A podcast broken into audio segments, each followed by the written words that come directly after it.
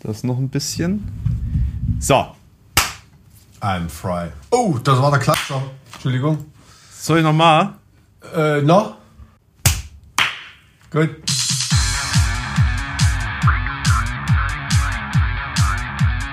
Zart wie Kruppstahl. Mit Mike und Alex. Jetzt, haben wir, jetzt wissen wir wieder, wie der Versatz ist von Halle nach Weimar, aber es könnte auch sein, dass einfach deine Reaktionsgeschwindigkeit nicht mehr die Das, ist. Ja, ne, das, ist, äh, das wird ja nicht besser bei mir, ne? Nee, das ist das Alter, habe ich gehört. Mhm. Irgendwann wird dann die, die Leitfähigkeit muss dann zur Leidensfähigkeit werden. weißt du? das, ach, so nennt man das Gefühl, das ich immer habe in diesem Podcast. Ja, ja ich glaube schon. Also du wirst ja da schon das macht ja auch was mit einem, wenn man so mit älteren Leuten zu tun hat, ne, die ganze Zeit. ähm. Ja, ich habe ich hab letztens das schöne Wort Ger Gerontokratie gehört. Wir befinden uns in einer Gerontokratie. Hey, kennst du das nicht? Ich habe ja über die DDR promoviert, ne? Also da habe ich mit Gerontokratie natürlich. Äh, Stimmt, es ging um die DDR. Stimmt, ich habe genau, ich äh, da, ich habe mich ich habe mich gerade mit äh, mit der mit der Linken beschäftigt und wie die sich äh, selbst zersetzt hat hm. und äh, weiterhin äh, zersetzt.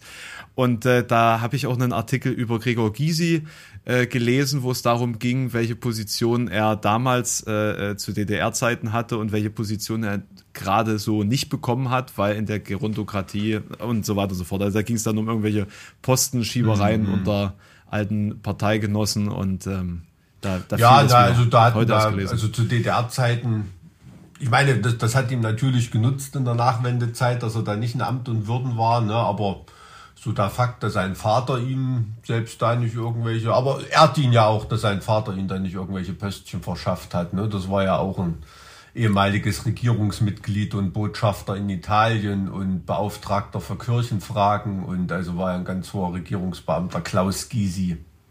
Ja, aber ich meine, er war doch auch der Vorsitzende der, ähm, der Anwälte, oder?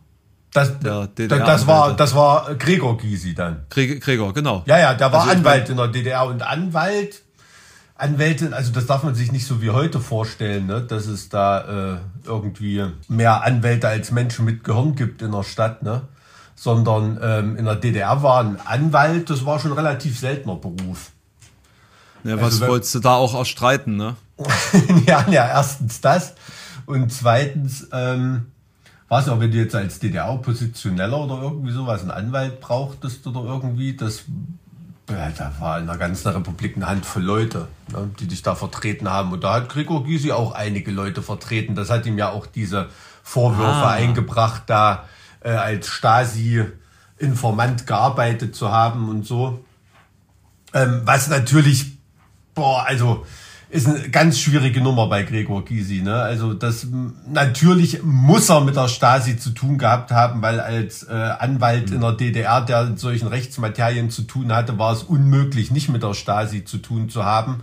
Natürlich wollten die ständig mit einem quatschen und hast du nicht gesehen, ne? aber ähm, was da nun wirklich war und was nicht, das ist natürlich bei der Auswertung von irgendwelchen Stasi-Akten und Aktenmaterial das ist sowieso eine Wissenschaft für sich. Ne? Das ist total Wahnsinn. Also von wem da irgendwelche Akten äh, äh, verschwunden sind und von wem nur irgendwelche Aktendeckel existieren und äh, ist totaler Wahnsinn. Und wenn du mal eine Akteneinsicht als außenstehender Wissenschaftler beantragst, da hast du teilweise Seiten, wo drei Wörter nicht geschwärzt sind oder so. Also so, wo es auch Aktenmaterial, was ungenießbar ist, ne, sozusagen. Wie, ist, wie ist es denn schwierig. überhaupt möglich, dass man nach also im Nachhinein solche Akten schwärzen lassen kann. Nein, äh, die, wenn du das beantragst, wird das aus Datenschutzgründen von der äh, Stasi-Unterlagenbehörde oder jetzt vom Bundesarchiv. Ach so, das, das äh, wird quasi nochmal überarbeitet, wenn du Ja, damit da keine Persönlichkeitsrechte verletzt werden oder irgendwie sowas. Ne? Also weil kann ja sein, dass der Günther jetzt zur goldenen Hochzeit mit der Marita rauskriegt, dass 1965 äh, er mit äh, sie mit äh, seinem Kumpel Ralf rumhing äh, äh, ne? und die Stasi da mehr gewusst hat als der Ehemann so ungefähr. Sowas äh, geht natürlich aus Stasi-Akten auch hervor. Ne? Und also ich, ich merke gerade, wie, wie sensibel und schwierig dieses ganze Thema ist. Weil im Endeffekt sind da ja Informationen drin, die es nicht geben dürfte Auf der anderen Seite sind das natürlich auch Informationen, die in spezifischen Fällen Aufschluss auch in, in kriminalhistorischer äh, aus kriminalhistorischer Sicht äh, liefern könnten. Da ist alles drin und das Problem ist natürlich auch, dass da Leute ähm, ihren Verbindungsoffizieren auch Sachen erzählt haben, die es einfach gar nicht gab. Ne? Und das steht jetzt halt irgendwie in der Stasi-Akte drin und äh, hm. Und heute muss sich da vielleicht jemand vorhalten lassen, er hätte dies und das getan oder gesagt, obwohl hm. es in der Stasi-Akte drin steht. Das ist ja auch, wie soll man sagen, von der Quellenanalyse eine völlig schizophrene Sache. Ne? Ich meine, dass die hm. Stasi ein absolutes Unrechtsinstrument war ähm, und gelogen und betrogen und manipuliert hat bis dort hinaus, da sind wir uns natürlich einig. Ne? Aber einerseits ist man sich darüber einig. Andererseits, wenn dann auf einmal was in der Stasi-Akte steht von diesem Lügner- und Betrügerverein, wird das dann auf einmal für bare Münze genommen. Ne? Ja, immer und, so, wie man es gebrauchen kann. Immer so, wie man es gebrauchen kann. Und das ist halt, deshalb bin ich wirklich absolut der Meinung, also selbst wenn jemand eine Stasi-Täterakte hat oder so, es ist absolut individuell am Fall der einzelnen Biografie und Akte zu bewerten. Ja ja. ähm, ob demjenigen Vorwürfe zu machen sind äh, und wie er sich verhalten hat. Ne? Also es gibt auch ähm, Leute, die Täterakten haben, die sich absolut, ja, wie soll man sagen, beinahe heldenhaft verhalten haben, indem sie da Leute in Schutz genommen haben und eben so der, die naive mhm. Hoffnung hatten, sie könnten da irgendwie die Stasi selber manipulieren oder so, ne? Und sich da in diese Fänge begeben haben. Also das ist, ähm, gibt es auch, ne? ohne, ohne da jetzt irgendwelche Täter reinwaschen zu wollen. Auch eine spannende, äh, ein spannendes Thema eigentlich. Absolut, absolut. Also, ne? also quasi versuchte, versuchte Manipulation des Systems von innen heraus aus äh, heldenhaften ja, ja, es gibt also es gibt einige, zum Beispiel Kirchenmitarbeiter oder so, die haben mhm. da viele Gemeindemitglieder in Schutz genommen indem sie als IM für die Stasi gearbeitet haben und haben wirklich nur unverfänglichste Sachen über die berichtet, ne? obwohl sie doch oppositionell tätig waren, die Leute, die sie eigentlich ähm, ähm, beschatten sollten oder so. Ne? Andererseits mhm. es Leute wie Rainer Eppelmann oder so, ne? einer der herausragenden oppositionellen Pfarrer in der DDR. Ähm, wenn der Gemeinderatssitzung war, da saß der am Tisch, da waren noch von zwölf vielleicht zwei oder drei Leute nicht bei der Stasi, ne, bei der Versammlung. also so, so über, überwacht waren die Teile. Also das ist eine äh, wahnsinnig spannender, äh, spannender Teil der Geschichte der DDR, dieses Ganze. Und es ist halt auch zum DDR-Staatsapparat ein völliges Parallelsystem. Schon wirklich komplett außen vor mhm. und oben drüber war. Ne? So, ein, mhm. so ein fast so Deep State-mäßig ein bisschen. Mhm. mhm. Aber im Vergleich zu dem, wie in China beispielsweise Überwachung gerade stattfindet, ist das ja Kindergarten. Ja, du also musst dir das mal überlegen, also zur Attitüde der Staatssicherheit, die jetzt sicherlich nicht, wie soll ich sagen, bei der Stasi harmloser war als, als in China, kommen ja mhm. noch die technischen Möglichkeiten von heute dazu. Ja, eben. Ne? Also wenn du da in einer in irgendeiner Stasi-Zentrale in Gera zum Beispiel, kann ich mich dran erinnern, habe ich meine Besichtigung gemacht, da kommst du in einem Raum, das sind wirklich so drei, vier Meter hohe Regale mit Schubladen und da ist jede Straße Geras und da wurde jeder einzelne Brief aus dem Westen wurde dort archiviert und durchgeschaut in diesem Schubladen-Karteikartensystem. Ne? Das weiß ich, das, das hat heute, hätte heute ein Stasi-Offizier auf dem Handy ähm, diese, diese ganzen Daten irgendwie. Ne? Also das ist schon, schon krass ist schon krass. Also der Wille war da, die technischen Möglichkeiten zum Glück noch nicht so. Ja, da sind wir jetzt mit dem Stichwort Gerontokratie darauf gekommen. Ne? Du hast, du bist ja, ich habe nur mitgekriegt, hast du jetzt dein linken Video abgeschossen? Nee, nee, nee, nee, nee. Ich bin gerade am, am Schnitt und am Verzieren. Mhm. Also ich äh, musste ja noch mal ein bisschen nachbasteln, nachdem jetzt die äh, Hennig äh, äh, Welso. Wels, Welso, genau, äh, mhm. den Ab Abgang gemacht hat also das war jetzt nur ein bisschen kosmetisch, weil im Endeffekt äh, zieht sie ja nur Konsequenzen aus den neuesten hm. Entwicklungen. Und, ja, ich habe mir, hab mir auch so überlegt, oh, vielleicht hört die irgendwas Leuten, vielleicht hat unser Bodo hier in Thüringen gar nicht mehr so richtig Bock. Weiß es nicht, ich habe nur so gedacht, vielleicht äh, hat sie da wieder ein paar höhere Aufgaben in Thüringen vor Augen oder so. Ach, ach meinst du, dass das sozusagen eine, eine strategische ich weiß es nicht, ich könnte, hätte es mir nur denken können, weil ich meine, sie hätte ja jetzt genug andere Anlässe gehabt, äh, da, wobei ich jetzt natürlich überhaupt nicht äh, ähm, einschätzen kann, inwieweit da die private Komponente so eine Rolle bei ihr spielt. Ne? Das hat sie ja als ersten Grund genannt. Mhm. Aber äh, sie ist natürlich auch in der Linken in Thüringen ein führendes Mitglied. Ne? Mhm. Ja, aber ja, wenn man sich mit der Linken so ein bisschen näher befasst, kannst du jetzt auch nachvollziehen, ne? so zwischen Abscheu und Mitleid, ne? Ähm, wandelt man da. Das hast, das hast du gut zusammengefasst, ja. Das hast du gut zusammengefasst. Also die Abscheu tragen ja Einzelne rein und das ja. Mitleid alle, die das zulassen. Absolut. Ja, ja, und, ja. und auch teilweise wie, äh, stellenweise wie die Partei auch von, von außen behandelt wird, ne? Also, ähm, Ungleichheiten und, und so weiter. Und also aber ich muss, muss sagen, man schon sagen. Ich muss sagen, ich verstehe so langsam aber die Kritik deutlicher. Also vorher war hm. ich echt so, hätte ich die Linke eher noch so reflexartig in Schutz genommen hm. bei, bei viel Kritik. Aber äh, in dem Video habe ich jetzt zehn Hauptprobleme zusammengetragen, ja. warum die Partei jetzt so äh, desolat dasteht. Und ähm, da sind einige so fundamental einfach in der DNA der Partei verwoben ähm, und, und auch teilweise nicht funktionabel mit unserer Demokratie. Hm, dass ich hm. sage, naja, also, Entschuldigung, aber es geht halt trotzdem nicht. So, und äh, also beispielsweise, wenn wir jetzt äh, darüber sprechen, Kapitalismuskritik, Veränderung äh, des, des, des Wirtschaftssystems, also da kommt man halt hart an den Punkt, wo man die Frage stellen muss, ist das mit dem Grundgesetz überhaupt noch vereinbar, was da gefordert wird und was da äh, was natürlich da klar, also natürlich, es gibt da einen Flügel in der Partei, aber ähm, den gibt es natürlich in der CDU auch. Ne? Also lassen sich auch CDU-Mitglieder als äh, AfD-Bundespräsidentenkandidat aufstellen und so weiter. Ne?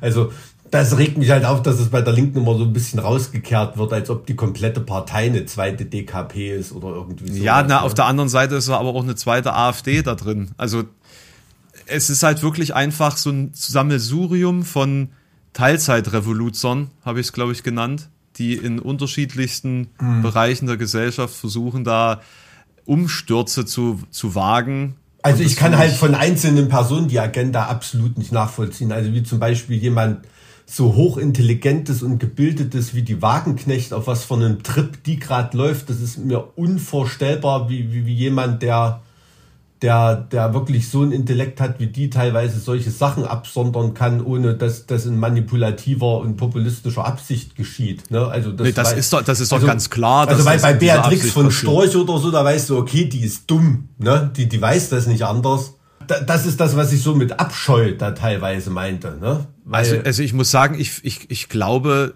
es gibt keinen großen Unterschied zwischen Alice Weidel und, und der Wagenknecht. Ja, also doch, also in, in einer, wie soll ich sagen, im Intellekt äh, ganz deutlich. Also da ist Sarah Wagenknecht Universen entfernt von Alice Weidel. Also, also ich würde Alice Weidel jetzt nicht als dumme Frau bezeichnen. Nein, das, es ist keine dumme Frau, aber das die sind zeigt beide, nur, die sind beide gebildet und das zeigt beide, nur, welches Potenzial Sarah Wagenknecht eigentlich hat. Ne? Also das, äh, aber was da teilweise kam, ist selbst mit den Augen eines ehemaligen Fans, wie ich bin, nicht, nicht nachvollziehbar ne? und nicht, nicht, zu verteidigen irgendwie. Also ganz im Ernst. Ja, beide haben dasselbe Ziel. Beide wollen Protestwähler organisieren, um mhm. ihr eigenes politisches Vorankommen und ihren, ihrer Partei zu sichern und äh, weiter zu, zu entwickeln. Und sie zielen beide auf dieselben Menschen ab. Und ich verstehe auch den, den Hintergrundgedanken im Ansatz, dass das, was man jetzt wieder versucht einzufangen, die Protestwähler sind, die diese Partei überhaupt erst relevant gemacht haben, ursprünglich. Mhm. Und die man verloren hat in den Jahren, als man sich nach der, nach der städtischen, urbanen, intellektuellen Linken ähm, äh, umgesehen hat und versucht hat, sozusagen in diesen Räumen äh, Boden zu gewinnen. Äh, in, in den Räumen Boden zu gewinnen, die halt außerhalb der, der, äh, der Ostbereiche mhm. lagen. Und da hat man sich halt verrannt. Und ich habe eine sehr interessante Analyse im, ich glaube in der FAZ war es, äh, gelesen. Da ging es einfach auch darum, dass die Linke unverschuldet Mitschuld an, an der AfD ist, weil sie eben das problematische Timing hatten, dass das genau in die Zeit gefallen ist, wo Mhm. sie sich vom Osten lösen wollten, als durch die Flüchtlingskrise der Osten zu, zu dieser Keimzelle dieser neuen Protestbewegung geworden ist. Mhm. Und man darf das auch nicht vergessen, dass bereits zu, zu PDS-Zeiten im Wahlkampf hier im Osten eine Welle gemacht worden ist äh, gegen Ausländer gegen Menschen, die hier sozusagen in Deutschland arbeiten und den Deutschen die Arbeitsplätze wegnehmen. Das, das ist völlig absurd, aber das, die NPD hat damals gesagt, Lafontaine hat uns das Potenzial weggenommen, in den Bundestag zu kommen. Also ich Also kann mich das- da nicht, nicht bewusst dran erinnern, aber ich habe das natürlich auch nicht bewusst analysiert damals. Ich habe das, ich habe das überhaupt nicht gewusst und es ist mir jetzt erst bewusst geworden, als ich mich intensiver mit Lafontaine auseinandergesetzt habe. Ähm, da hatte ich zum Thema Lafontaine hatte ich dann nämlich ein bisschen Zuarbeit bekommen. Ähm, also beziehungsweise zu, zu dem äh, Thema äh, linke Partei habe ich ein bisschen Zuarbeit bekommen. Und dadurch kam mir überhaupt erst der Gedanke, dass ja Lafontaine da eine große Rolle beispielt. Und da habe ich wem? Von der Lafontaine. Konrad-Adenauer-Stiftung oder von was?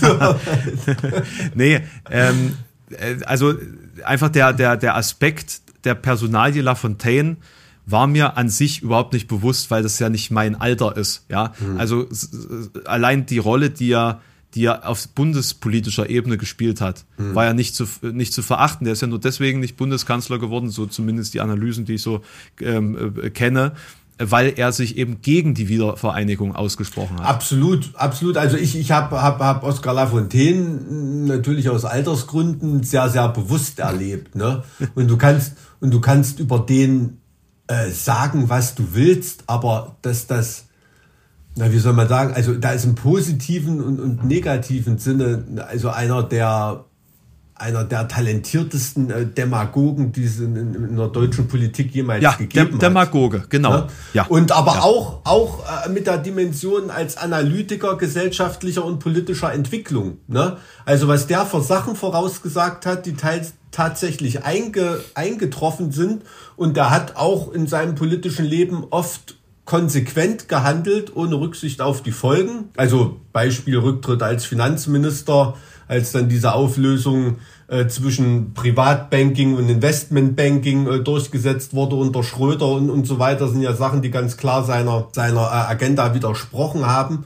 Und ähm, da hat er ganz konsequent gehandelt. Und es war, ich habe das wirklich so wahrgenommen, ich weiß, mein Vater wurde im Freundeskreis ausgelacht, weil er der Einzige war, der Lafontaine gewählt hat. Weil der war damals in diesem Wahlkampf, in diesem Nachwendewahlkampf oder in diesem vereinigten deutschen Wahlkampf, war das der Einzige, der den Leuten die Wahrheit gesagt hat. Der gesagt hat, Leute, so wie ihr das vorhabt, das wird scheiße für die meisten von euch. Ihr werdet eure Jobs verlieren, ohne Sonderwirtschaftszonen oder ohne dass man hier ein bisschen auf die Bremse tritt und so weiter, wird es wahnsinnige ähm, gesellschaftliche äh, und soziale Umwälzung hier im Osten geben. Äh, die brauchen euch nur als Konsumenten, als Produzenten braucht euch kein Schwein und das wird ein Takeover mit, ähm, mit äh, Kolonialcharakter. Ne? Also so hat er zwar na, ni- nicht mal durch die Blume, also so hat er offen gesprochen. Ne? Und ähm, das widerspricht eigentlich dem, was ich eben gesagt habe, weil jemand, der so schlau ist wie Lafontaine, müsste wissen, dass man so keine Wahlkämpfe gewinnen kann. Ne? Ja. Also wenn man da nicht die blühenden Landschaften wie Kohl, äh, wie Kohl verspricht. Ne? Aber also ich habe, ähm, ich kann ihn persönlich, ist das für mich ein völliger Unsympath. Aber jetzt rein seine, naja, anfängliche bis, bis mittlere politische Agenda und sein Handeln ist schon weit, äh, wirklich auch beeindruckend, äh, die Weitsicht und Treffsicherheit von Analysen, die er hatte. Ja, also das stelle ich nicht in Abrede. Ich stelle nur in Frage, ob es, ob man politisch da mitgehen kann, wenn es sich um eine Persönlichkeit im linken Spektrum handelt. Und das ist, das ist, glaube ich, so eine Milieufrage. Beispielsweise hat sich Lafontaine äh, gegen dieses Refugees Welcome ausgesprochen. Generell gegen, gegen, gegen Flü Warte mal, ich, ich hole, weil es jetzt in dem Sinne, äh, glaube ich, wichtig ist, hole ich kurz das Zitat hervor. Ähm, der hat nämlich einen Artikel in, in der ND veröffentlicht. Neuem Deutschland. Ja, ja, genau. Aber gerade das neue Deutschland ist bei solchen Analysen ist schon, ähm, also wenn man es mit der entsprechenden ich wollte gerade sagen, Quellenlage im Hinterkopf liest, aber haben die hochwertige Analysen und Texte zu sowas. Also ja, also wie gesagt, nur wenn du die politische Agitation rausrechnen kannst im Kopf. Ja, ja, also, natürlich, also, klar. ND finde ich hart. Muss ich sagen, ND finde ich wirklich hart. Ja, also dafür, äh, ich bin ja schon froh. Ich meine, vor einem halben Jahr äh, hast du mich noch angeguckt wie ein Mondpferd, als ich Neues Deutschland gesagt habe. Ach ja, guck, schau. äh, wenn Flüchtlingspolitik soziale Gerechtigkeit außer Kraft setzt, heißt der Artikel mhm. oder der Kommentar. Ich lese das Ganze vor. Der Schlüssel für diese mangelnde Unterstützung durch diejenigen, die sich am unteren Ende der Einkommensskala befinden, ist die verfehlte Flüchtlingspolitik. Dieser Vorwurf trifft nicht nur die Linke, sondern alle bisher im Bundestag vertretenen Parteien, weil bei ihren Antworten auf die weltweite Flüchtlingsproblematik das Prinzip der sozialen Gerechtigkeit außer Kraft gesetzt wurde. Und das auf doppelte Weise. Die soziale Gerechtigkeit verpflichtet dazu, denen zu helfen, ähm, die darauf am meisten angewiesen sind. Hm. Man darf die Lasten der Zuwanderung über verschärfte Konkurrenz im Niedriglohnsektor, steigende Mieten in Stadtteilen mit preiswerterem Wohnraum und zunehmende Schwierigkeiten in Schulen mit wachsendem Anteil von Schülern mit mangelnden Sprachkenntnissen nicht vor allem denen aufbürden, die ohnehin bereits die Verlierer der steigenden Ungleichheit bei, bei Einkommen und Vermögen sind die Erfahrung in Europa lehrt, wenn diese Menschen sich nicht mehr durch linke und sozialdemokratische Parteien vertreten fühlen, wählen sie in zunehmendem Maße rechte Parteien. So, was ist also der, der Umkehrschluss? Im Hinblick worauf? Naja, im Hinblick auf dieses, man darf die Lasten der Zuwanderung über verschärfte Konkurrenz im Niedriglohnsektor und so weiter und so fort. Also die Politik hm. basierend darauf, dass man das Maximum der Wählerschaft erreicht, ist, dass man verhindern Ach, will. Hinblick darauf, okay. Ja. Also man, man will verhindern, dass die Leute, denen es scheiße geht, Rechte wählen, indem man die Politik der Rechten selber macht. Indem man sich gegen Flüchtlinge ausspricht, um sozusagen äh, das Wählerinteresse über, naja, das, ich möchte schon fast sagen, über Menschenrechte zu stellen. Hm. So, und, und das hm. ist halt, das ist halt, das ist halt einfach, das ist halt Populismus das ist halt echt schrecklich. Also das ist wirklich ja. schrecklich. Und ähm, es wäre ja auch anders möglich. Man kann das ja auch anders äh, äh, äh, formulieren. Also nicht anders formulieren, sondern das, das, das Ziel muss ja sein, dass es eben nicht auf die, den Niedriglohnsektor und so weiter und so fort abgewälzt wird, sondern dass man eben eine, einen Mechanismus schafft, wo es gleichmäßig verteilt wird. Mhm. Und ich, und, und wenn wir jetzt davon reden, dass Lafontaine ein politisch weitsichtiger Mensch ist, dann widerspricht das dem. Dann ist das hier nur Bauernfang und mhm. er muss währenddessen im Hinterkopf haben, dass das das Problem überhaupt nicht beseitigt, sondern im Endeffekt nur vertagt. Ja, natürlich, klar. Also da, da kann man von ausgehen, dass, dass Leute, die politische Analysefähigkeiten haben, wie, wie Wagenknecht und Lafontaine, dass die, äh, dass die das durchschauen und dass das von denen kein, kein Zirkel oder Fehlschluss ist, sondern ähm, knallharte Manipulation. Ähm, das ist halt vielleicht ein bisschen das Problem, dass wenn so schlaue und intellektuell leistungsfähige Leute glauben zu verstehen, wie die in Anführungsstrichen dummen Leute das Prekariat denkt, dann kommt natürlich auch Scheiße bei raus. Und ähm, das machen ja, Lafontaine und, und Wagenknecht ja ganz, ganz besonders eindrucksvoll. Ähm, kann man das bei denen ja sehen, die denken, die wissen, wie die, wie die Massen funktionieren äh, und versuchen dahingehend äh, zu argumentieren und auf Stimmfang zu gehen und, und, und, und crashen damit wahnsinnig vor die Wand, ne, weil sie es eben doch nicht kapieren. Na, würde ich so nicht sagen, die verstehen das ja leider schon, nur haben sie vergessen, in welcher Position sie sitzen. Ja, natürlich, also, klar. Aber es hat sich ja auch im Osten, im Osten bei den letzten Wahlen ist die Linke, oder nicht bei den letzten, aber bei den Wahlen, als es so, ähm, um dieses böse Wort mal zu benutzen, Flüchtlingskrise, ne, vor, vor ein paar Jahren, ging es ja im Osten bei der Linken und AfD darum, bist du für oder gegen Ausländer? Ne? Auf die Frage hat sich's reduziert ganz viele Leute ähm, sind dann eben von der, von der Linken zur AfD geschwenkt. Weil vorhin war interessant, dass du sagtest, das ist eine, eine Milieufrage. Das ist tatsächlich in der Milieuanalyse, also ich glaube, Wagenknecht und gerade Lafontaine, solche Leute haben wirklich auch lange gebraucht, um das zu kapieren, ne? was es da für Unterschiede auch in diesem mhm. Linken Arbeitermilieu gibt. Ne? Also in mhm. einem Buch ähm, von Didier Eribon ist das ganz gut beschrieben, da geht es um die Situation in Frankreich. Der ähm, ähm, hat dann eine, stellt das sehr, sehr gut dar, dass es eben, es gibt dieses linke alte Arbeitermilieu, ne, quasi die Sozialdemokraten seit dem 19. Jahrhundert, Anfang des 20., Mitte des 20. Jahrhunderts, die gibt es, was weiß ich, im Ruhrpott oder so oder unter französischen Bergleuten, die gibt es auch noch. Die werden bis an ihr Lebensende sozialdemokratisch oder links wählen. Da kannst du die mit dem Hammer totschlagen. Das wird einfach so sein, weil die das aufgesogen haben, die sind in sozialistischen Bildungsvereinen äh, groß geworden, sozialisiert worden und so weiter. Das ist absolut fest verwurzeltes, verwurzeltes, mindestens sozialdemokratisches Publikum. Aber diese sozusagen, wie wenn man es nennt, Urarbeiterschaft, ne? Da sind natürlich nicht die Leute, die in prekären Ver Verhältnissen bei Amazon am Fließband arbeiten und so weiter. Das ist eine Arbeiterschaft, die ist politisch und intellektuell überhaupt nicht links gebunden, traditionell, ne, wo der Großvater, der Vater bis zum Tod links gewählt haben, sondern das, sind, das ist eine Arbeiterschaft im gleichen Milieu, die aber intellektuell überhaupt nicht gebunden und völlig mobil ist. Die mhm. springen von der FDP zur AfD, die springen von der AfD zur Linken und zurück.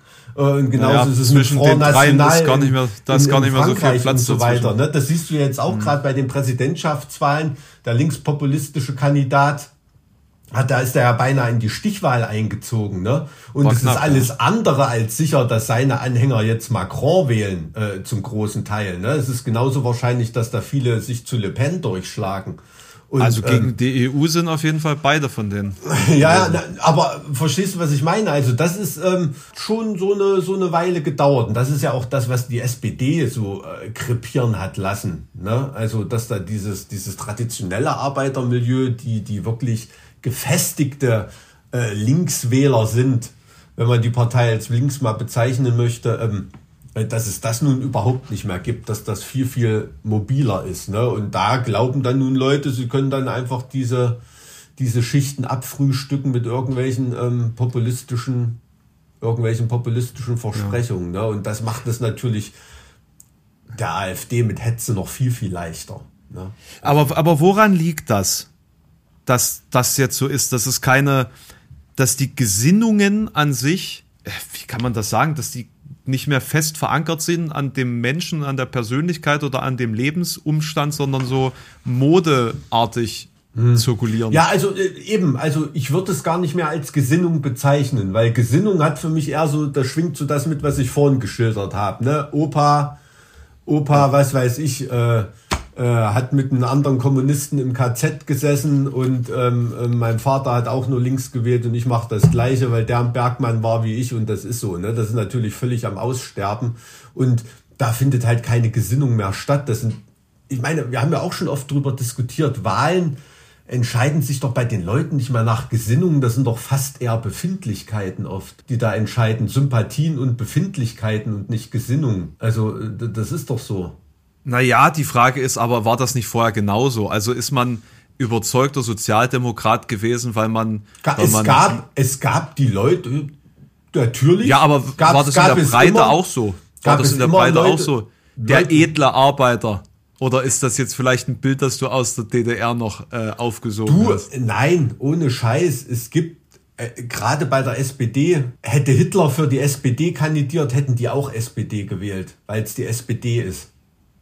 Es ist einfach so, so war das früher. Ist ja aber keine, auch nicht keine gut. Diskussion, also das, das, nein, nee, das sage ich ja überhaupt nicht. Es ist ja einfach nur so. Teil, Teil der Analyse. Ich sage ja nicht, dass das gut ist, aber. Ähm, also wertfrei gesagt, früher war man eher langfristiger Follower einer entsprechenden Absolut, Partei und ja, heutzutage ist man halt. Das ist ja so am anderen Spektrum auch nicht anders. Ne? Also im Eichsfeld oder irgendwas, da hat der Pfarrer äh, sonntags bei der, äh, bei der Heiligen Messe ähm, auch noch mal kurz erzählt, was gewählt wird und da war es auch scheißegal, wer irgendwie Kandidat war, da wurde CDU gewählt, ob du den leiten konntest oder nicht. Und äh, das ist ja im anderen, anderen Spektrum äh, lief das ja genauso, also diese Stammwählerschaften. Ne?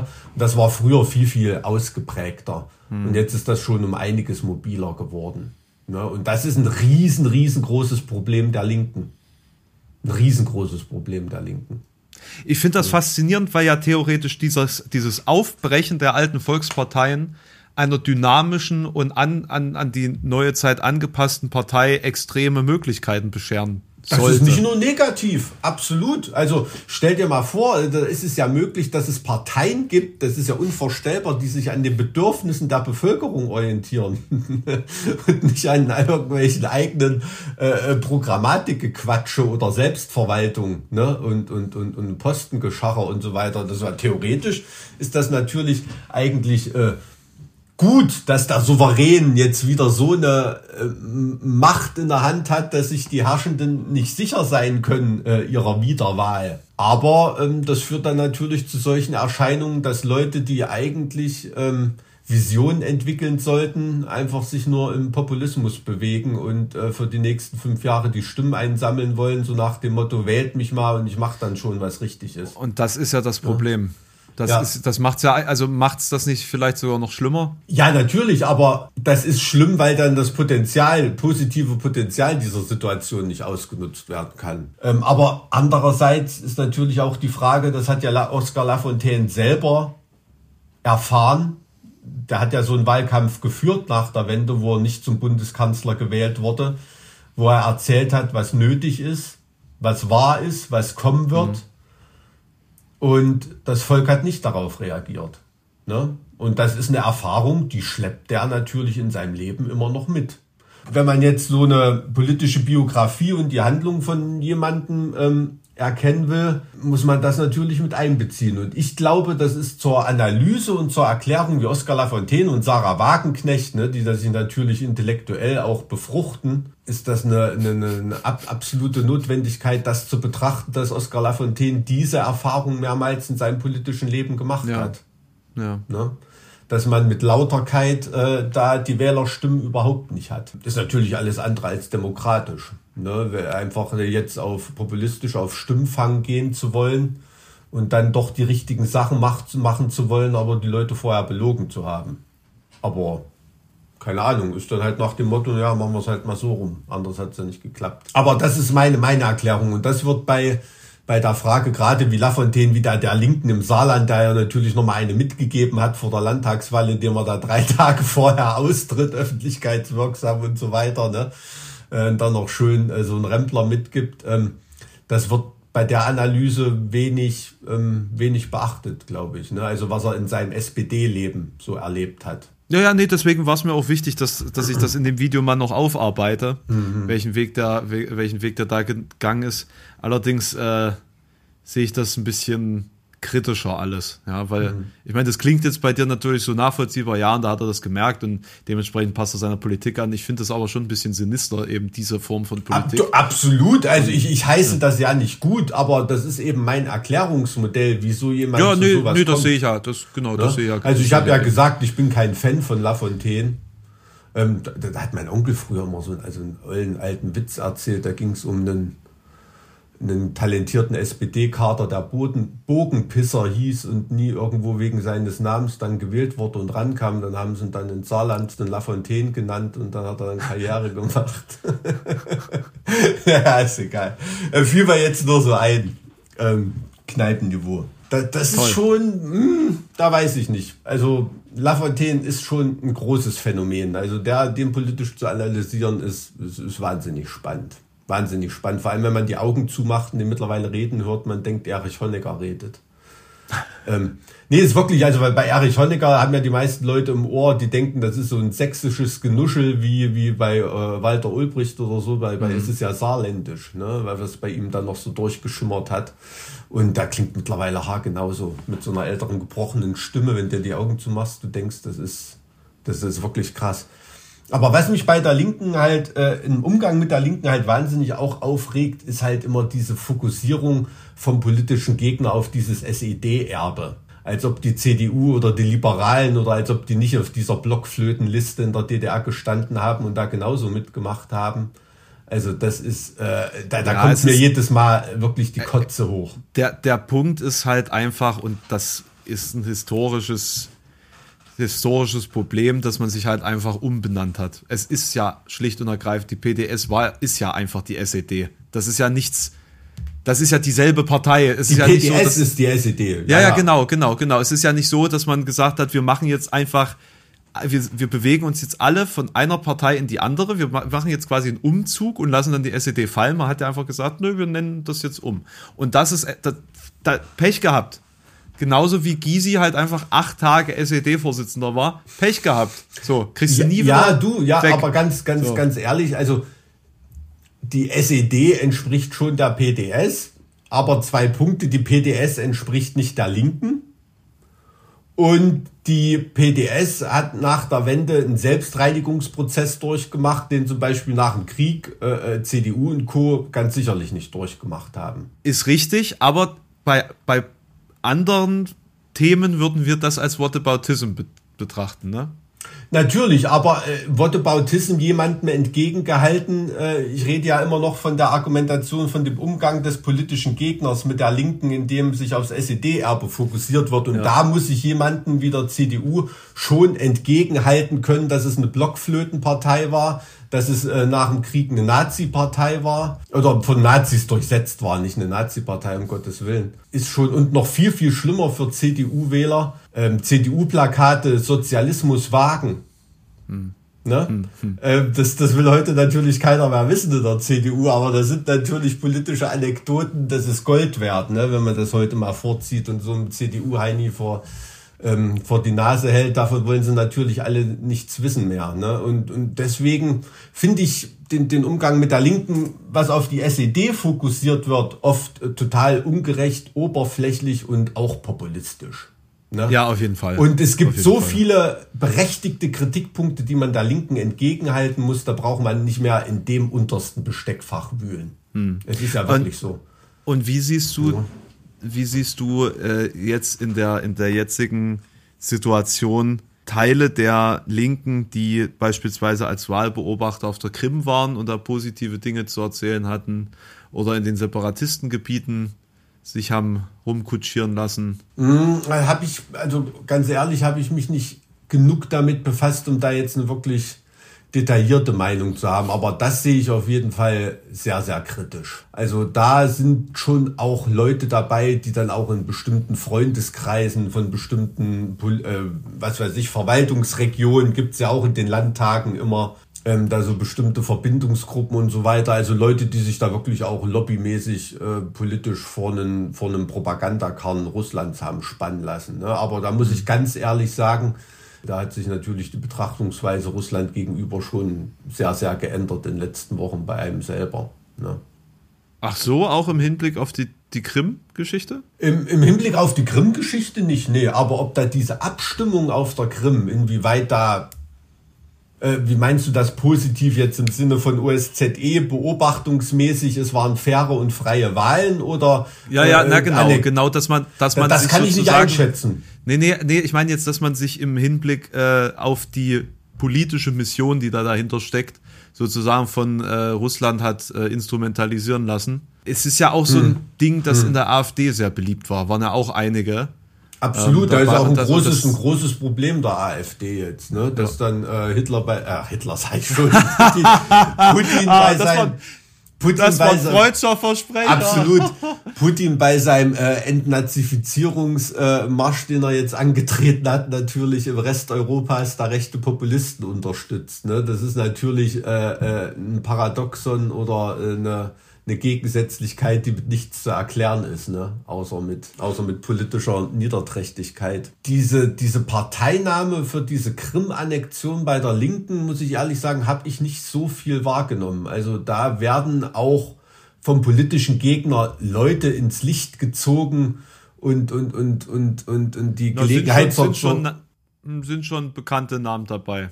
Zur Stellungnahme gegeben, die aber, aber, aber jetzt nicht die allererste Reihe der Partei ist. Ne? Also was die, naja, der, der, der Hunko beispielsweise. Wer? Äh, Hunko. Heißt der Hunko? Sagt mir nichts zum Beispiel. Der ist Hättest du jetzt gesagt Dietmar Bartsch oder so, ne? Aber nee, nee die, die, die waren ja schlau genug, das nicht offensichtlich zu sagen, dass die Krim völkerrechtlich anerkannt als Teil von Russland werden soll.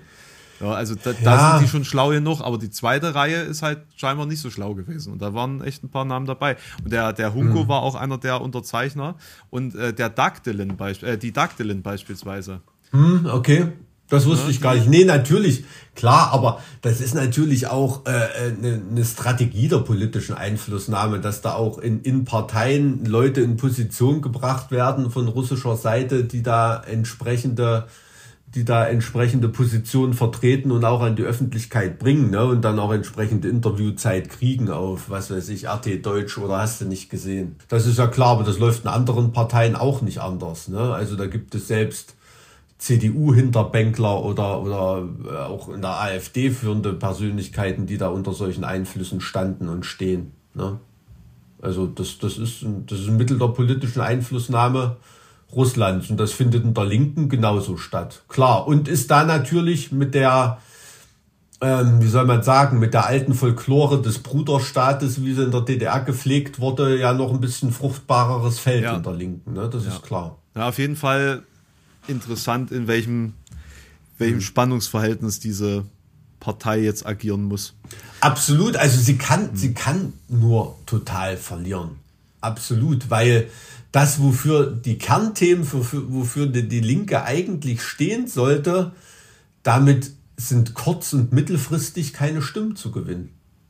Ne? Damit sind kurz- und mittelfristig, also in ehrlicher Weise soziale Missstände anprangern und ähm, die effektiven Mittel zu deren Beseitigung zu promoten und zu kommunizieren, dafür wirst du nicht gewählt. Das wollen die Leute nicht hören. Nee, Äh, Das, was dazu nötig ist, wollen die Leute nicht hören.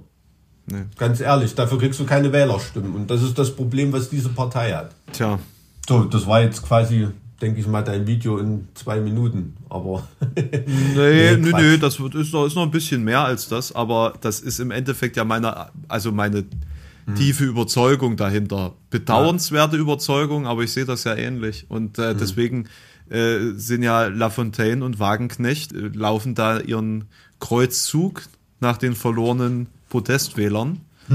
Weil, weil die dann halt den Schritt äh, weitergegangen sind und sich gesagt haben, na, es geht jetzt ja nicht darum, moralisch weiterhin überlegen zu bleiben. Wir bewegen uns jetzt um den Dreck, um unseren äh, politischen Erfolg zu sichern. Ja, natürlich. Also es ist ja auch die Machtferne der Linken, die denen das verhagelt. Du kannst ja nicht Wäh- Wählerstimmen, also die, die können ja nicht gestalten, jetzt auch nicht durch Gestalten überzeugen. Ne? Ich meine, selbst in Thüringen, das ist ein Personenwahlkampf der Linken. Ne? Die Leute, die finden Ramelow so halbwegs erträglich hier. Und, und sind da auch so ein bisschen stolz drauf, dass es der einzige Aber- aber linke läu- Ministerpräsident- Läuft's denn? Ey, du, Thüringen ist ja, äh, das ist ja keine Mehrheitsregierung, ne? Da muss ich ja für jeden kleinen Furz im Landtag müssen da ja äh, Mehrheiten organisiert werden.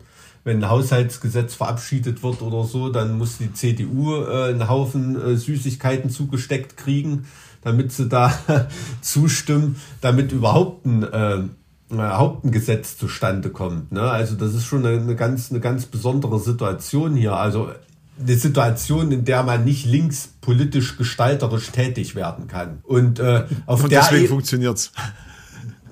Scheinbar, ja, aber weißt du, was ich meine? Aber ja, natürlich, es ist ja natürlich nicht der Sozialismus oder Kommunismus ausgebrochen. Äh, seit, seit zwei, äh, anderthalb Wahlperioden oder so. Ne? Ähm, natürlich nicht. Es geht ja trotzdem hier weiter. Die Handwerks- und Handelskammern gibt's immer noch. Banken sind jetzt nicht verstaatlicht worden. Und, und, und was weiß ich. Ne? Also das meine ich halt mit der Machtferne der Linken. Ne? Also inwiefern da so eine Partei da was am System schrauben kann, das ist natürlich auch illusorisch und das ist natürlich auch jemand wie, ja, jetzt im grünen Terminus würde man ja Gysi ja jemanden als Realo bezeichnen bei den Linken, sage ich mal. Also der so ein, so ein Bindeglied schon zu der, zur politischen Mitte ist da auch Leute überzeugen kann und auch immer, das sickert ja auch immer so durch, dass Gysi da sagt, ja, was wir hier erzählen, NATO-Austritt, bla bla bla, das ist alles Folklore für, für unsere ultralinken Leute. Das hat natürlich im Ernstfall, wenn wir mal in die politische Macht kommen, keiner vor. Ja, ich glaube, wenn man mit der P- P- Partei überhaupt noch irgendwas anfangen will, dann muss man diese Links-Außen-Ecke abtrennen. Ansonsten ist das wie so ein Anker, der, der sie einfach unter Wasser hält. Ja, aber dann hast du eine Partei, die erst recht kein Schwein braucht. Ne? Naja, man kann ja die neue SPD werden, nachdem die SPD ja nutzlos ist.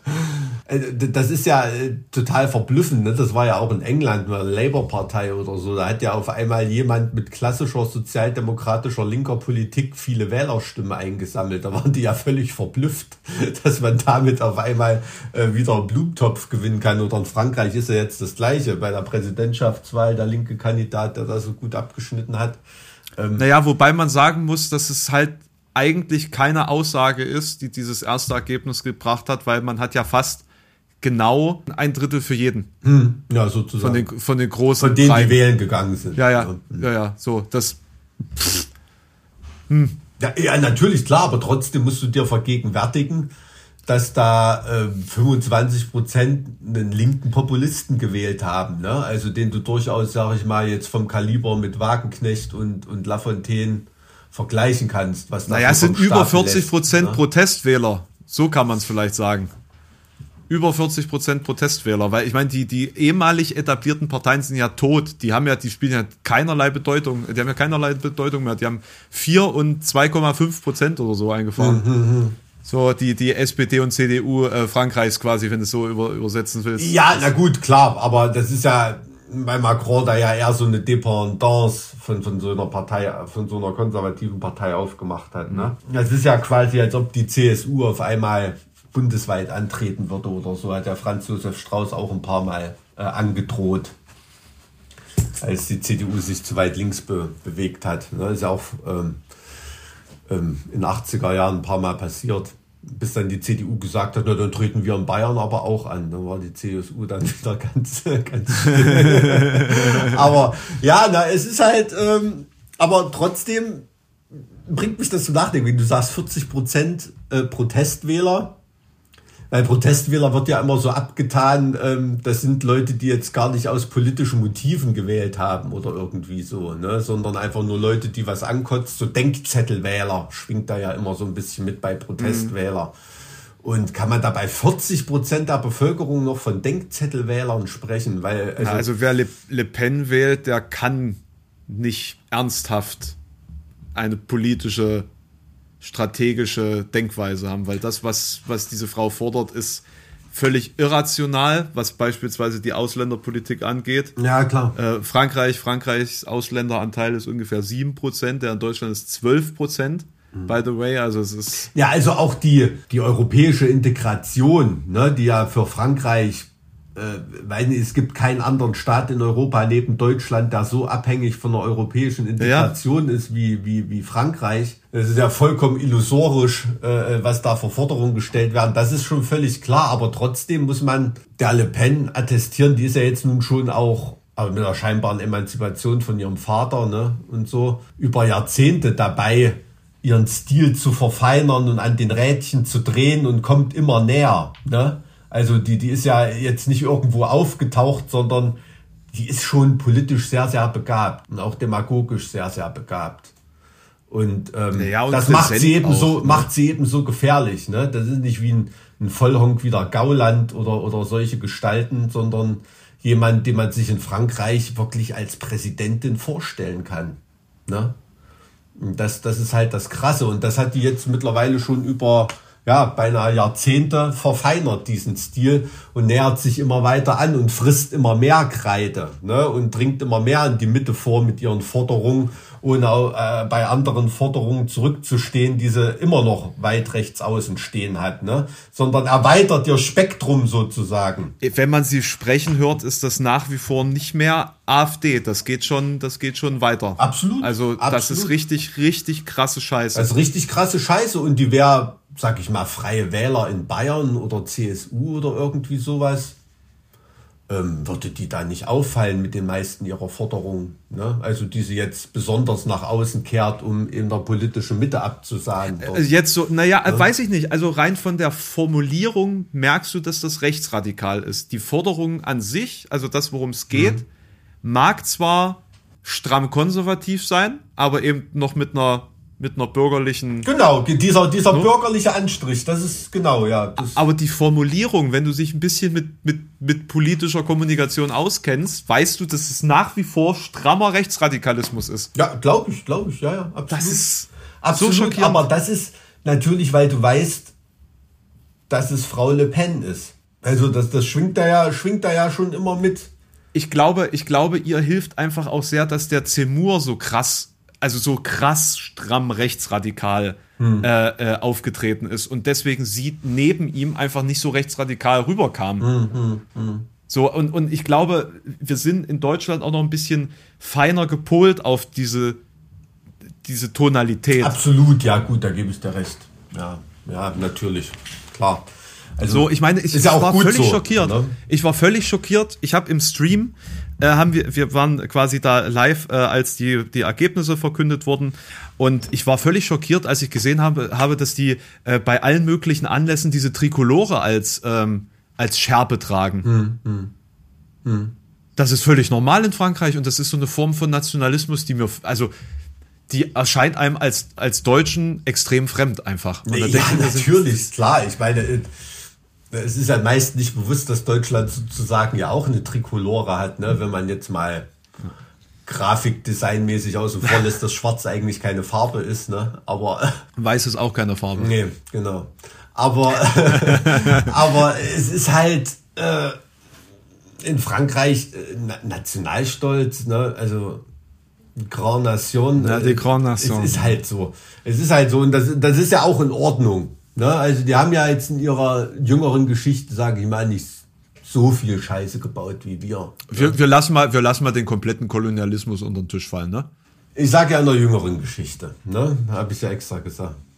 Nee, ich, ich, ich meine nur, also es ist doch aber, aber verständlich, ähm, dass in Frankreich die Trikolore was anderes bedeutet, ähm, als wenn du in Deutschland mit Schwarz-Rot-Gold aufläufst. Ne? Also ich erinnere mich immer noch an, an Bernd Höcke, als er da in der einen Talkshow nun unbedingt sein Deutschland-Fähnchen da an den Stuhl hängen wollte, dieser Vollhonk.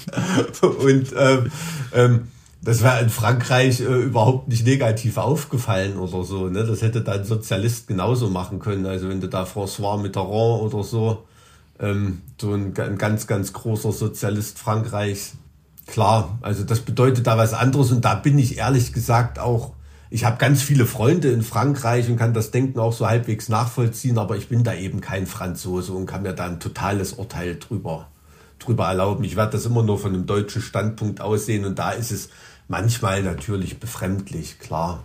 Aber ähm, ich sage mal, Frankreich hat schon auf Europa einen anderen Einfluss gehabt als, als Deutschland. Ne? Das ist einfach so. Ja, ja, also wie gesagt, ich, ich finde es finde es interessant, dass der Mélenchon beispielsweise mhm. Macron auch dafür kritisiert hat, dass er sich sozusagen stellvertretend für Vichy Frankreich äh, für die Teilschuld am Holocaust entschuldigt hat. Mhm. So, was ja völlig gerechtfertigt ist, weil du kannst ja nicht sagen, ach na die, das waren ja andere als wir. Ja, ja, natürlich, so, das spiegelt. Die, die, die da die, die, die Juden deportiert haben, das waren ja nicht wir. Das, also das waren wir schon, aber das, der, der Staat hieß ja in dem Moment kurz anders. Ist so, ja, also rein, rein, wie soll ich sagen, staats- und polittheoretisch ist das natürlich keine Kontinuität. Ne? Die Siegermacht Frankreich ist nicht das Vichy-Regime gewesen. Na genau, ja? und deswegen das, ist, ist, Russland ja auch das, nicht das war ja Charles, Charles de Gaulle. Ne? Ist ja jemand anders als Vichy. Das muss, muss man ja, also auch eine wahnsinnig beeindruckende Figur, Charles de Gaulle. Ne? Also über den könnte ich tagelang Bücher lesen, also über den Typen. Wahnsinn, Wahnsinn. Wirklich. Also hat auch beeindruckende Reden auf Deutsch gehalten und so. Also kann man sich auch mal reinziehen auf YouTube. Es ist halt alles ein bisschen komplexer, klar. Aber ja, was mag, ich weiß nicht, weiß nicht, was der Mélenchon da, das, das ist mir neu, diese Kritik, was der da kritisiert hat, aber klingt schon, also ist in Ordnung, wenn Macron das macht, aber kann schon auch ein bisschen gestelzt wirken irgendwie, ne? dass ausgerechnet jemand wie Macron das macht. Nee, Mélenchon kritisiert, dass er es überhaupt gemacht hat. Ja, ja, ja, klar. Also, zu welchem Anlass hat das Macron gemacht? Also wenn es jetzt bei einem Israel-Besuch ist oder so, oder war das jetzt warte, im das, Zusammenhang äh, mit, mit warte, Wahlkampf das weiß ich, da, das weiß ich jetzt natürlich nicht. Ähm, mhm. Aber ich glaube, das war nicht gerade eben. Genau, das war 2017. Oh, und äh, der erste Präsident, der das offiziell anerkannt hatte, war äh, Jacques Chirac 95. Genau, Frankreichs mhm. Präsident Emmanuel Macron mhm. hat im Beisein von Israels Krass. Ministerpräsident Benjamin Netanyahu die Verantwortung seines Landes für die größte für die größte Massenverhaftung von Juden während des Zweiten Weltkriegs in Frankreich bekräftigt. Ah, okay, das dachte ich mir, dass das in dem Zusammenhang. Hm. Bei der Razzia von Veldiv hatten französische Polizisten am 16. und 17. Juli 42 im Auftrag der deutschen Besatzer 13.000 Juden verhaftet. Die Menschen wurden anschließend von der nationalsozialistischen SS in Sammel- und Konzentrationslager in Frankreich verschleppt, später in Vernichtungslager. Ist schon krass, ne? 13.000 Menschen, man hat noch nie was davon gehört. Das ist so, es ist echt Wahnsinn. Ja. Es, äh, Macron hat gesagt, es war Frankreich, das die Razzia organisiert und später die Deportation, sagte Macron am Sonntag in Paris bei einer mhm. Gedenkveranstaltung zum 75. Jahrestag. Nicht ein einziger Deutscher habe an der Organisation teilgenommen. Die Beteiligung Frankreichs war lange ein Tabuthema. Erst 95 entschuldigte sich der damalige Staatspräsident mhm. Jacques Chirac öffentlich. Deshalb ist ja Mélenchon auch, wird ja auch nur als Populist gelistet sozusagen. Ne? Äh, mehr, mehr, mehr ist er ja, ja, eigentlich auch nicht. Die Frage ist, ist Macron was anderes? Also wir können ja aus unserer Perspektive immer nur die Euro europapolitische Perspektive sehen. Innenpolitisch hm. scheint es ja doch ganz schön daneben zu gehen, was da. Also europapolitisch gesehen muss man den schon oft auch als Nationalisten sehen fast. Ne? Also da hat er europäische Interessen und partnerschaftliche Interessen in Europa schon oft hinten angestellt, in einer Art und Weise, wie das seine Vorgänger nicht gemacht haben. Ob das dann nach innen wirken sollte oder ob das politische Programm ist, da stecke ich nicht tief genug drin in der Analyse, aber das ist schon so gewesen ja, ein bisschen niedlich war da. Also die haben ja gegen Australien, nee, gegen wen haben sie? Nee, mit Australien, mit diesem U-Boot-Deal, den sie da verloren haben. Äh, da haben sie von den Amerikanern schon ganz schön einen auf den Popo gekriegt. Ne? Also das war eine, ähm, natürlich eine jämmerliche Sache ne? für, für Frankreich. Und äh, das kratzt dann natürlich wahnsinnig am Stolz von, von jemand, ähm, 1,70 großen wie Macron. Ne? Ach doch, 1,70, ja? Ich glaube, also, aber er hat auch so Napoleon-mäßige. Ja. Wobei, hat man ja schon mal, Napoleon war ja für seine Zeit äh, fast überdurchschnittlich mhm. groß. Ne? Mhm. Aber äh, ist, äh, nur da, als das damals so rauskam, habe ich auch gedacht, hui, ne, da hat jetzt jemand richtig schlechte Laune. Ist ja, mhm. ist ja mhm. klar. Aber trotzdem darf man immer noch nicht vergessen, dass wenn es wirklich mal richtig hart auf hart kommt und in Richtung Russland oder so, mit den paar Ami-Atombomben, die wir hier rumliegen haben, funktioniert die deutsche Abschreckung nicht. Ne? Wir stehen unter dem Schirm von Frankreich. Das sind unsere großen Freunde, die für uns abschrecken. Ähm, das, da, das ist halt so eine Architektur, die noch von dem. Wenn man das mal den Leuten vor zwei Generationen gesagt hätte. Ja, totaler Wahnsinn, klar, aber das ist eine der wenigen Sachen, die ich Helmut Kohl hoch anrechne und was eine riesengroße, riesengroße Errungenschaft von ihm ist, diese tiefe persönliche Freundschaft mit dem Sozialdemokraten oder mit dem Sozialisten François Mitterrand. Ne? Mhm. Also diese Architektur der deutsch-französischen Freundschaft da das ist für Europa eine riesengroße Errungenschaft. Das kann man ohne Abstriche so sagen. Mhm. Also einer ganz großen Pluspunkte, die auf dem, die dem riesen Minuskonto von Kohl gegenüberstehen, würde ich sagen. Naja, wenn das mit Europa nicht klappt, kann man ja ein neues Frankenreich gründen oder so. du, ey, äh, du weißt, was mit dem Erstarken der Franken mit den Thüringern passiert ist. Also, äh, mach, mach, das mal lieber nicht. Also, das ging bis zur Donau, das Thüringer Reich, und dann war auf einmal nichts mehr. Das, das wollen wir dann nicht noch. Ja, nicht, dass sie, nicht, dass sie unsere heiligen Bäume wieder fällen. Ne? Aber hast du auch so, wie, wie sieht es jetzt bei dir so im Alltagsgeschäft aus, um mal ein bisschen persönlicher zu werden? Du siehst auf jeden Fall erholter aus, finde ich. Wow. Krass, Erstarkt, echt? ja, doch. Vielleicht kann sich mein Körper langsam damit zurechtfinden äh, mit der Arbeitsbelastung. Ich sitze schon Vielleicht wieder. ist es auch nur dein erträgliches Oberhemd, was du heute anhast. Heute geht's, ne? Finde ich cool. Also hat so ein bisschen was vom Weimarer Zwiebelmarkt. Nee, also im Positiven, das war jetzt gar nicht. Aber gut, ich meine, ich sehe ja auch wie, aus wie eine Warnbarke nee, heute hier. Du, du, du, siehst heute so ein bisschen aus, weil wir gerade bei Frankreich sind, bei, äh, wie, wie dieser, ähm, dieser französische Comedian, der immer äh, auf, auf äh, Straßen rumgelaufen ist und Leute äh, angelabert hat. Ähm. Also ich kenne nur, äh, ich kenne nur Louis, Louis wie spricht man aus? Defuné haben wir immer gesagt, aber das ist glaube ich auch nicht ganz richtig. Und Pierre Richard war auch ein ganz großer. Kennst du den überhaupt noch? Nee. So ein, so ein Lockenkopf. Ähm, also wer von unseren Hörern den kennt, ähm, du bist okay. geiler, geiler, äh, geiler, ähm, geiler, na, Comedian sagt man ja nicht. Er war ja so ein Komiker, auch so lustige Filme gedreht und so weiter. Also ähm, in den 80ern habe ich da auch viele Filme im West- und DDR-Fernsehen gesehen davon. Worauf wolltest du denn jetzt eigentlich hinaus? Ich wollte einfach darauf hinaus, wie es jetzt gerade so bei dir aussieht. Wo kommst du her? Wo fährst du hin am Wochenende? Also ich wollte eigentlich jetzt schon auf dem Ragnarök-Festival sein, aber äh, ich äh, arbeite noch.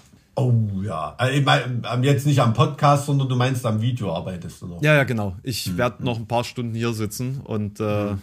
vielleicht fahre ich heute Nacht noch los. Wo, wo ist das? Äh, in Lichtenfels.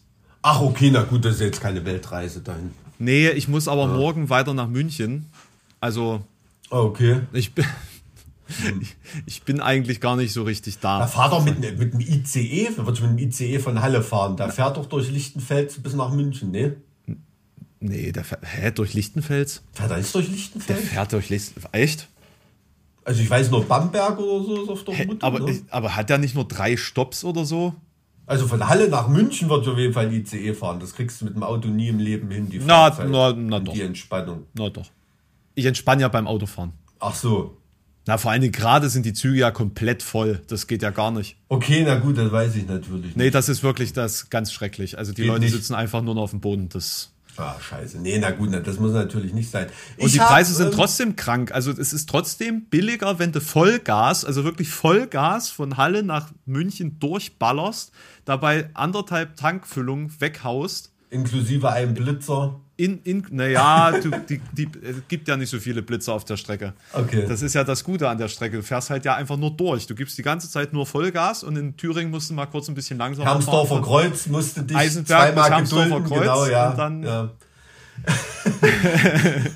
nee, ist schon, ja gut, verstehe ich. Also bei mir in Sachen Auto, ich stand, äh, wollte irgendwie losfahren, höre ein komisches Geräusch, was selbst so ein äh, Technikidiot wie ich als äh, Keilriemen identifizieren konnte, macht die Motorhaube auf, gerade noch rechtzeitig, dass er mir um die Ohren fliegen konnte.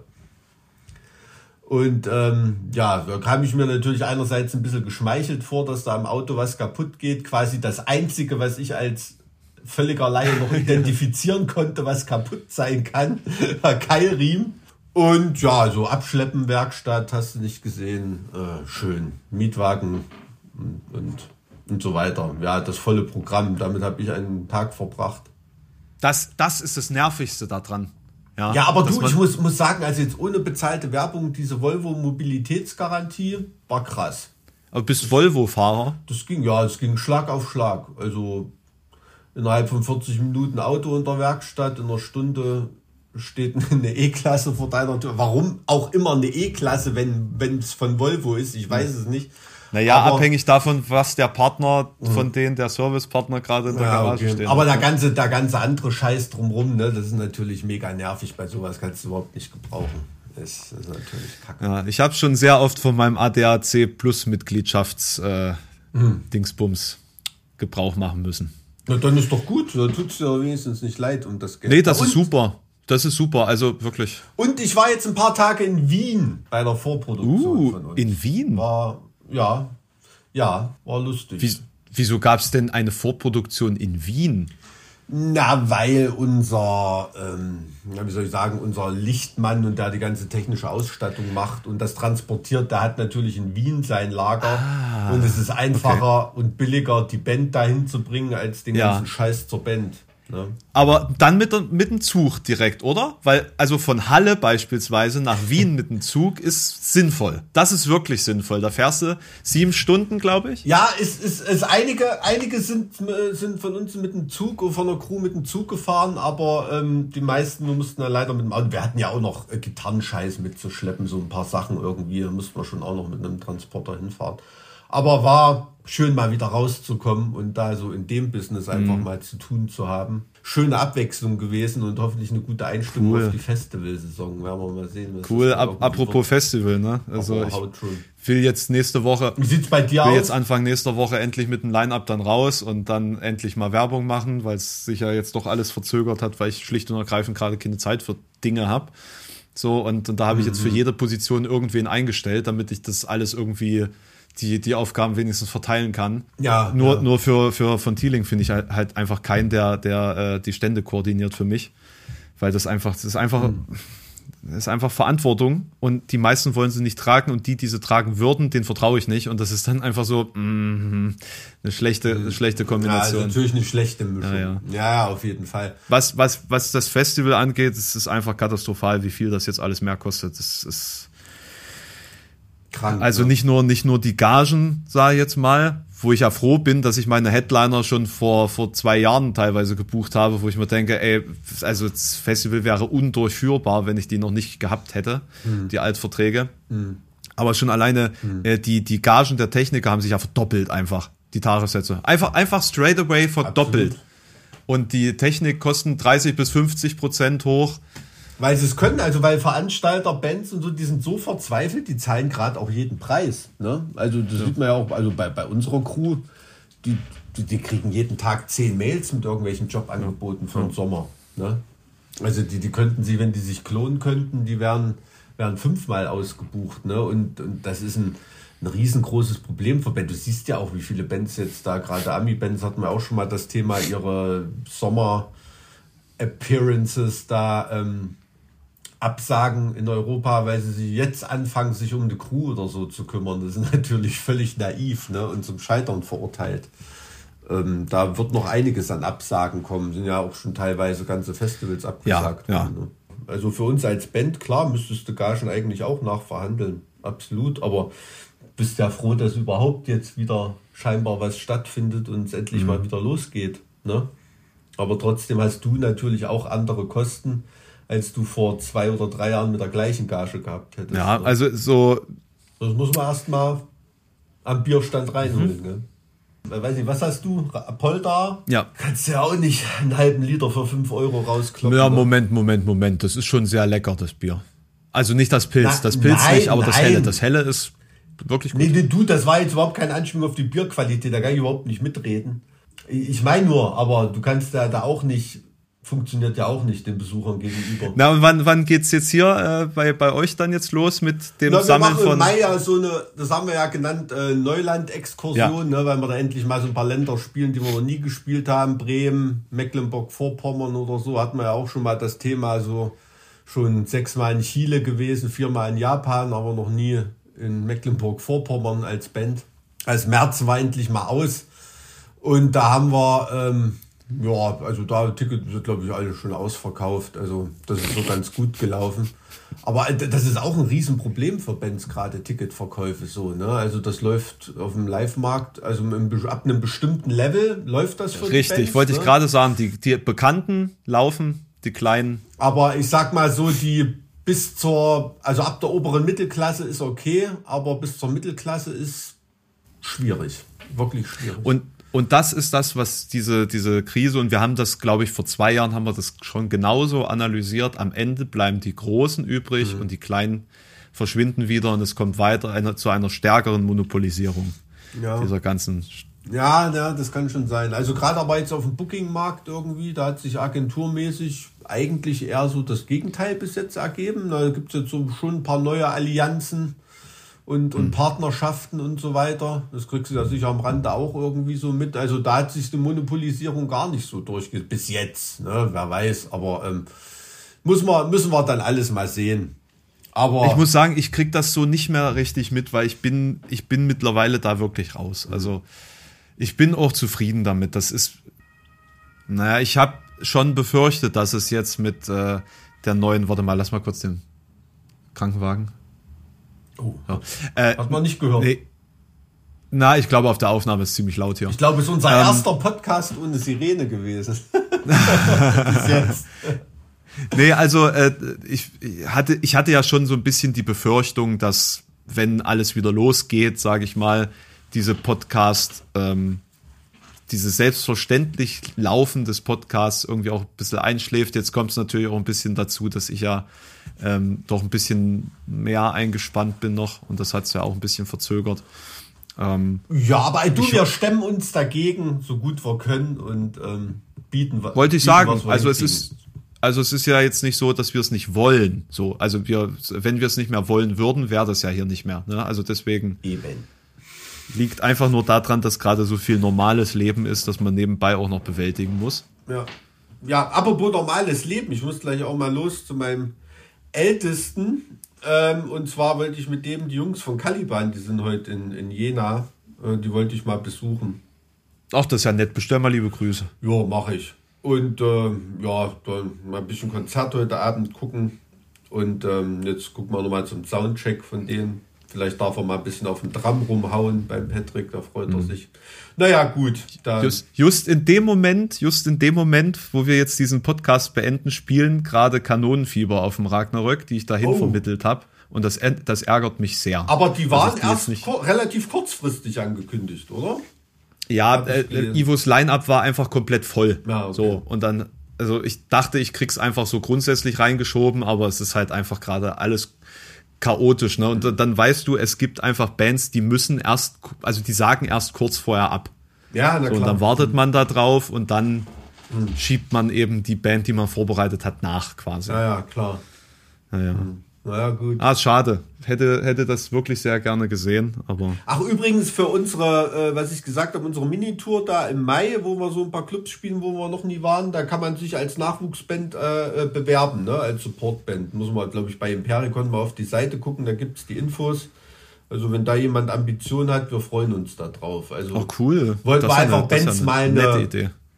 da eine Chance geben. Also ist auch wirklich nicht irgendwie Abzocke, ne? Also die kriegen auch wirklich. Ähm, für das Geld, was sie dafür bezahlen, dass sie da spielen dürfen, kriegen sie dann auch einiges. Nee, du, also ich, wir drücken denen da schon ein paar hundert Euro Spritgeld in die Hand und da wird Och. niemand ausgebeutet. Also das ist schon okay. Ja, ihr wollt euch, ihr wollt euch doch nur warm spielen für die großen Festivalshows, gebt's zu. Auch, na klar. ja, na klar, aber, ja, na klar. aber da hätten wir jetzt nicht in Wien für 10.000 Euro eine Vorproduktion gemacht, ne? Ähm, wenn wir das mit Clubshows bewerkstelligen könnten für die großen Festivals. Ist ja auch eine Transferleistung, kannst ja nicht, äh, weißt ja, wie es ist, ähm, ein Setup von einer Show vor, vor 1000 Leuten in einem kleinen Club und dann stehst du im Sommer beim Summer Breeze als Headliner da, ist dann schon eine andere Nummer. Ne? Ihr, steht da sogar als allererstes oben, ne? Im, im Line-Up. Also ganz ehrlich, als ich dieses eine Ding gesehen habe, wo da hat man so, glaube ich, sogar bei dem einen Layout über Blind Guardian gestanden oder so, das hat sich nicht wirklich richtig angefühlt. Da bin ich als Fan irgendwie. Ich, ich gebe dir recht, aber die Zeiten, und das muss ich als ganz, ganz tiefer Blind Guardian-Fan sagen, nachdem ich jetzt die gesamte Diskografie etliche Male wieder neu durchgehört habe. Mhm es ist einfach auch vorbei. Ja, also das diese, diese American Gods Single, was da jetzt raus, Secrets of the American Gods, hm. kann man geil hören, pfeift man auch vor sich hin, aber es ist irgendwie, fehlt so diese Leichtigkeit, ne? Es ist so ein, so ein verkopftes Ding, es ist halt kein Mirror Mirror oder, oder Valhalla oder irgendwie sowas, was so ein straighter Hit, der nach vorne ballert oder selbst die ersten brockigeren Sachen, die sie gemacht haben, haben sich irgendwie ein bisschen leichter angefühlt, ja. ne? So ja. den Eindruck hat man manchmal ein bisschen. Ja. Immer ja, noch ein geiler Song, ne? aber weißt du, was ich meine? Also die haben sich halt irgendwie dann irgendwie verlaufen, weiß ich nicht, äh, im Anspruch. Mhm. Den Anspruch immer höher gedreht und haben dann halt vergessen, was das eigentlich ist, was, was die Songs zu Hits gemacht hat. Einfach mal, also sage ich jetzt wirklich aus Fansicht, ne? Das ist nicht als Musiker würde ich mir nie im Leben rausnehmen, irgendwie Blind Guardian in irgendeiner Weise zu kritisieren. Das ist echt aus Fansicht. Ähm, ich glaube, die müssten wirklich mal mit einem richtigen internationalen Produzenten zusammenarbeiten. Also, dass diese Weltklasse-Band auch mal eine Weltklasse-Produktion hat. Hm. Ne? Also hm. schon allein vom Sound her, aber auch nochmal, was so ein paar Produzenteneingriffe im Songwriting und in der Gestaltung betrifft. Da schmoren die nach meinem Fan dafür halten seit seit 10, 20 Jahren zu sehr am eigenen Saft. Ja, und es ist halt auch, du kannst es irgendwann auch nicht mehr erklären, warum das dann nach vielen Jahren, in denen kein Album kommt, dann so, so wenig Anklang findet. Und dieses, ähm, dieses, dieses Orchesterprojekt, das war ein kompletter Reinfall. Guck dir mal die Streaming-Zahlen dazu an. Ja, natürlich, es ist natürlich, also die, die Erwartungen waren da auch gigantisch, ne? Also das, das, das weiß ich ja auch, also äh, wie lange die schon über dieses Album reden und wie lange daran gearbeitet wurde und aber über, überleg dir, And Then There Was Silence war quasi zeitgleich mit einigen der Stücken, mhm. die da auf diesem, auf diesem Album dann verarbeitet mhm. worden sind und was da für Welten Unterschied sind zwischen And Then There Was Silence und dem kompletten Album zusammengemixt mhm. und konzentriert schon mhm. alleine. Wenn, wenn du das Beste davon nimmst und in einen Song pressen ja, würdest. Klar. Das. Aber ey, nichtsdestotrotz, ich bin trotzdem immer noch riesengroßer Fan. Und du ja auch, deshalb können wir uns die Kritik ja erlauben. Exakt, genau. Das ist ja alles, das ist alles lieb gemeint. Ich wollte nur ausdrücken, ich finde, das ist gerechtfertigt für euch, da gerade drüber zu stehen. Na gut, äh, lass ich das mal so stehen. Das ist doch ein schöner Schlusssatz. Na? Genau. Alles klar, mein Guter. Hau rein, gell? Viel Spaß beim Ragnarok. Also beim Festival, nicht bei dem Ragnarok. da, da, sehen wir uns ja dann da sowieso wieder. Sowieso. So. Unten links. Tschüss. Tschüss. Du gibst die ganze Zeit nur Vollgas und in Thüringen musst du mal kurz ein bisschen langsamer fahren.